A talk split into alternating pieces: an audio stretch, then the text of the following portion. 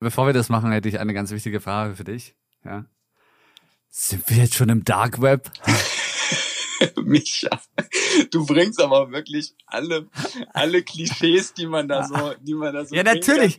Nee, ist ja, völlig, aber guck mal, das, das ist doch, super, das ist doch, was der Hörer denkt, ja, Das- und deswegen ja, ja, äh, genau. denke ich auch so, weil das Nee, ist bei mir so einprogrammiert. richtig, weil das ist immer ein super ähm, Ball zugespielt, den ich dann jetzt versuche mal aufzunehmen. Ähm, nein, wir befinden uns nicht im Dark Web. Ja, also so tief geht's dann heute doch nicht. Es geht immer noch um Podcasts, aber auch um Blockchain und Krypto und all diese neuen tollen Wörter. Hallo, ich bin der Micha und vielen Dank, dass du mich heute mitnimmst.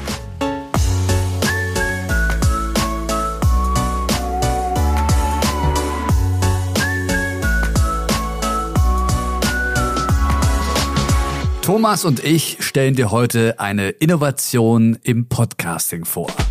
Thomas, den ich da gerade etwas zum Verzweifeln gebracht habe. Eine dezentrale Lösung für Content Creator und User, um sich gegenseitig zu unterstützen. Und das ist ein System, wo du eben als Podcaster ja kleine Mikrobeträge in Kryptocoins bekommen kannst, wenn Hörer deinen Podcast hören. Unter der Voraussetzung natürlich, dass die selber auch ein Wallet haben und da eben so ein paar Kleinbeträge drin haben, um das für sowas zu verwenden. Das ist also erstmal das Grundkonzept. Thomas ist vom Podcast Börsengelaber. Da spricht er über alles, was ihn in der Finanzwelt interessiert. Ganz locker und kurz. Hör gerne mal rein. Der Link ist in der Beschreibung. Ich habe ja mehrere Podcaster, wo ich auch wirklich das machen würde. Ja, wo ich sage, die machen super Inhalte. Und wenn ich die Möglichkeit habe, ohne dass ich da irgendein Abo abschließen muss oder irgendein, weiß ich nicht, so einen Pauschalbetrag bezahle oder da irgendwie Premium-Mitglied werden muss, dass ich einfach sage, diese Episode, die höre ich mir gerade an und die höre ich mir an, weil ich die gut finde. Und dann möchte ich dir dafür einfach so ein paar Cent mal rüberspielen. Ey, das ist doch genial. Aber wie funktioniert das jetzt ganz genau? In dieser Episode stellen wir das System von Anfang bis Ende vor, indem wir diesen Podcast hier in das System integrieren. Vorher aber nochmal ganz kurz zu der Thematik an sich. Vielleicht hast du gerade noch so ein paar Fragezeichen im Kopf. Ich hatte die und äh, habe die teilweise immer noch. Mir überhaupt Blockchain zu erklären, das ist äh, ja also nicht so einfach, weil ganz ehrlich, diese ganze Blockchain-Sache hat noch nicht wirklich Klick gemacht bei mir. Ja, jedes Mal, wenn ich versuche, mich damit zu beschäftigen, passiert das hier in meinem Kopf. So erklärt Thomas die Blockchain. Die Blockchain ist zunächst erstmal eine digitale, dezentrale Datenbank. Nichts anderes. Jede Blockchain ist das, eine digitale, dezentrale Datenbank. Dort kannst du Transaktionen speichern, du kannst damit alles Mögliche machen. Im Prinzip kannst du damit alles machen, was du mit jeder anderen Datenbank auch machen kannst. Digital ist klar, ne? Also die ist eben über Rechner betrieben und dezentral heißt, es gibt eben anders als bei diesen großen Internetkonzernen irgendeine Firma, die das betreibt, die dann irgendeinen großen Serverpark irgendwo stehen hat und dort ist diese Datenbank. Dezentral heißt, es gibt dort ein weltweites Rechnernetzwerk von irgendwelchen Leuten, die da Bock drauf haben mitzumachen. Die können sich an dieses Rechnernetzwerk anschließen, können ihren Rechner als wie so eine Art Miniserver dort mit unterbringen und das Netzwerk reinschalten.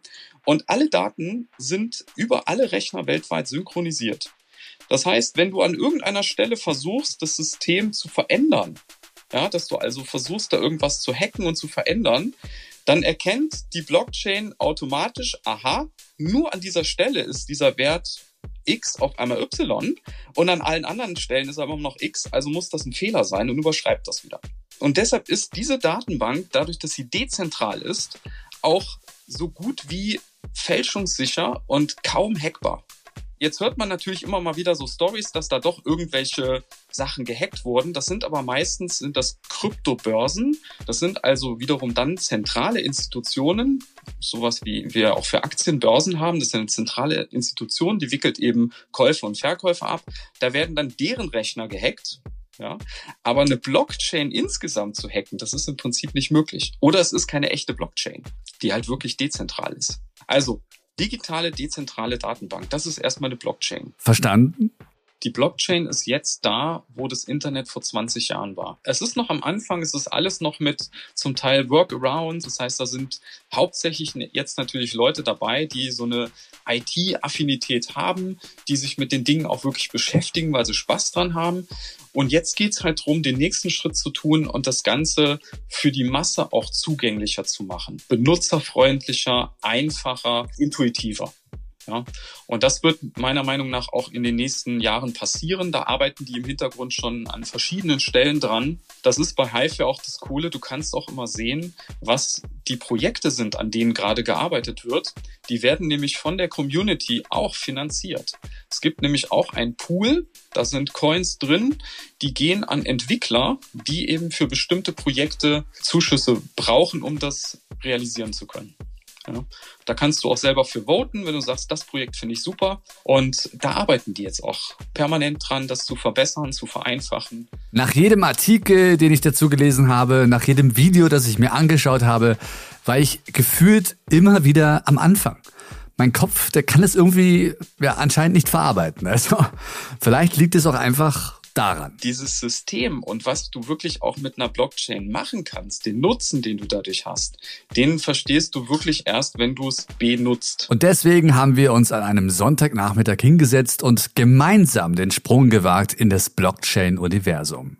Ziel, diesen Podcast mit der Blockchain und dem Value-for-Value-System zu verknüpfen mit der Hive-Blockchain. Es gibt ja verschiedene Blockchains für diejenigen, die das so gar nicht wissen. Man kennt vielleicht Bitcoin. Ja, Bitcoin ist so die bekannteste Blockchain und die haben auch einen eigenen Coin. Das ist eben der Bitcoin. Und der ist deswegen so bekannt, weil er schon so alt ist. Ja, den gibt es seit 2009. Viele andere sind ja erst in den letzten Jahren dazugekommen. Und er ist eben auch von der Marktkapitalisierung der größte.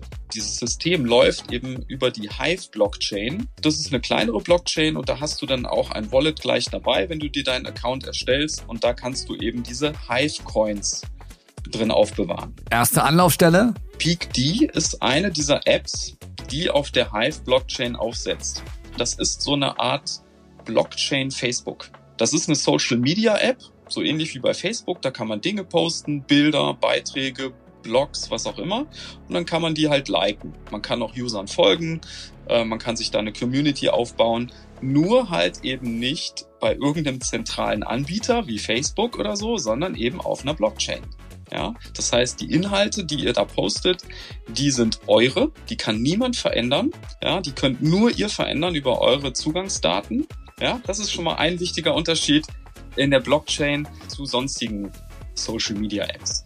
Ah ja, und äh, also. Ist halt jetzt der erste Schritt. Du musst dir dort einen Account machen mit dann dem Wallet. Ah, jetzt. Denn die Wallet, also die Geldbörse, die brauche ich ja, um Coins, also Zahlungen entgegenzunehmen und auch selbst zu verteilen. Beim Anmelden bekommt man dann auch verschiedene Keys. Das sind deine Zugangsdaten man hört ja immer mal so Stories, dass Leute ihre Keys verloren haben und haben irgendwo noch Bitcoins in Millionenwert liegen und kommen aber nicht ran. Das sind diese Keys. Es gibt eben bei der Blockchain, anders als jetzt bei diesen zentralen Providern wie Facebook oder Google, gibt es keine Möglichkeit, wenn du die verloren hast, irgendwie so nach dem Motto, sie haben ihr Passwort vergessen, dann schicken wir ihnen nochmal neues. Das gibt's nicht dann bist du raus. Also diese Keys, die brauchst du wirklich. Die ändern sich auch nie wieder und die kriegst du nur einmal. Es gibt da ganz verrückte Geschichten. Mein Bruder hat mir das mal erzählt. Da gibt's Leute, äh, die haben dann natürlich auch Wallets. Da ist dann auch wirklich nennenswert was drin. Ne?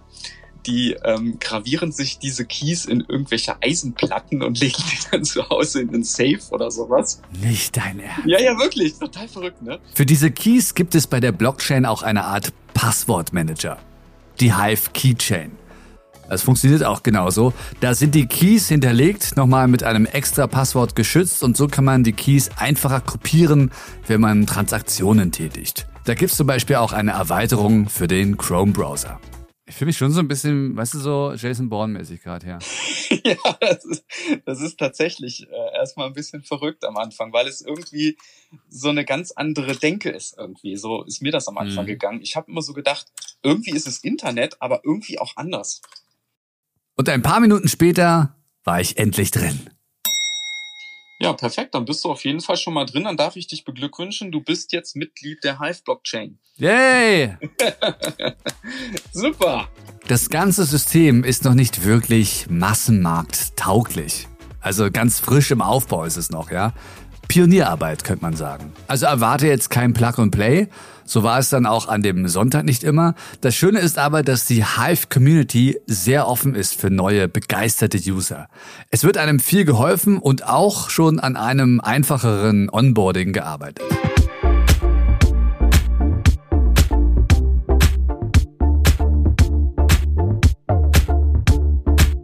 Reden wir übers Geld. Okay? Über den Value-Teil. Du hast jetzt erstmal ja überhaupt keine Coins. So, wie bekommst du Coins? Du kannst natürlich hingehen und kannst sagen, okay, ich tausche jetzt mal 100 Euro in diese Coins und lade mir das dann in mein Wallet. Das kannst du aber auch lassen. Du kannst einfach sagen, ich kann doch Coins dadurch bekommen, indem ich Content poste.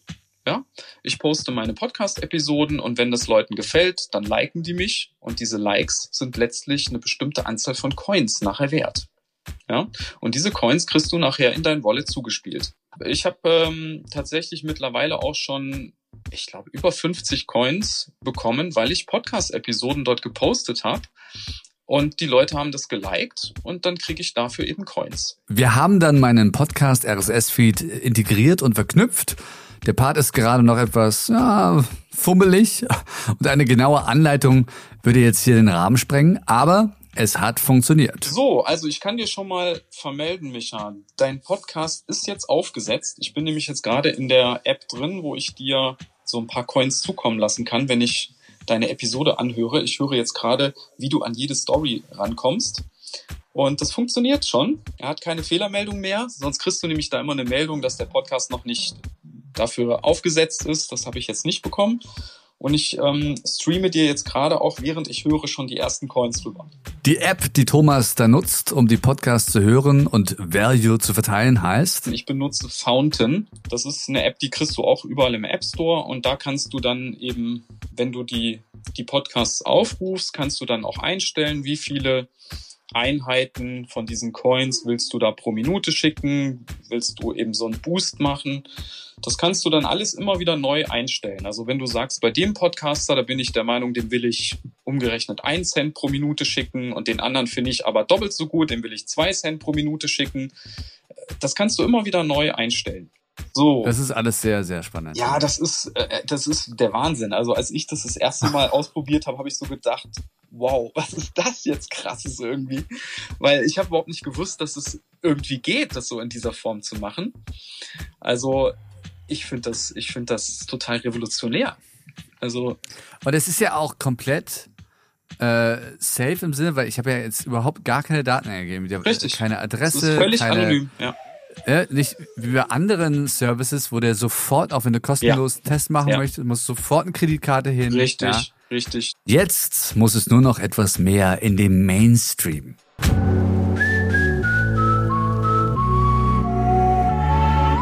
Ich hoffe, wir konnten dir heute etwas die Augen öffnen, welche Möglichkeiten und Innovationen noch im Podcastmarkt schlummern. Es bleibt auf jeden Fall spannend und wir sind wirklich erst am Anfang. Wenn du Fragen hast und Interesse an dem Value for Value Prinzip und dem ganzen Setup, dann schreib mich gerne jederzeit an, micha at micha2go.com.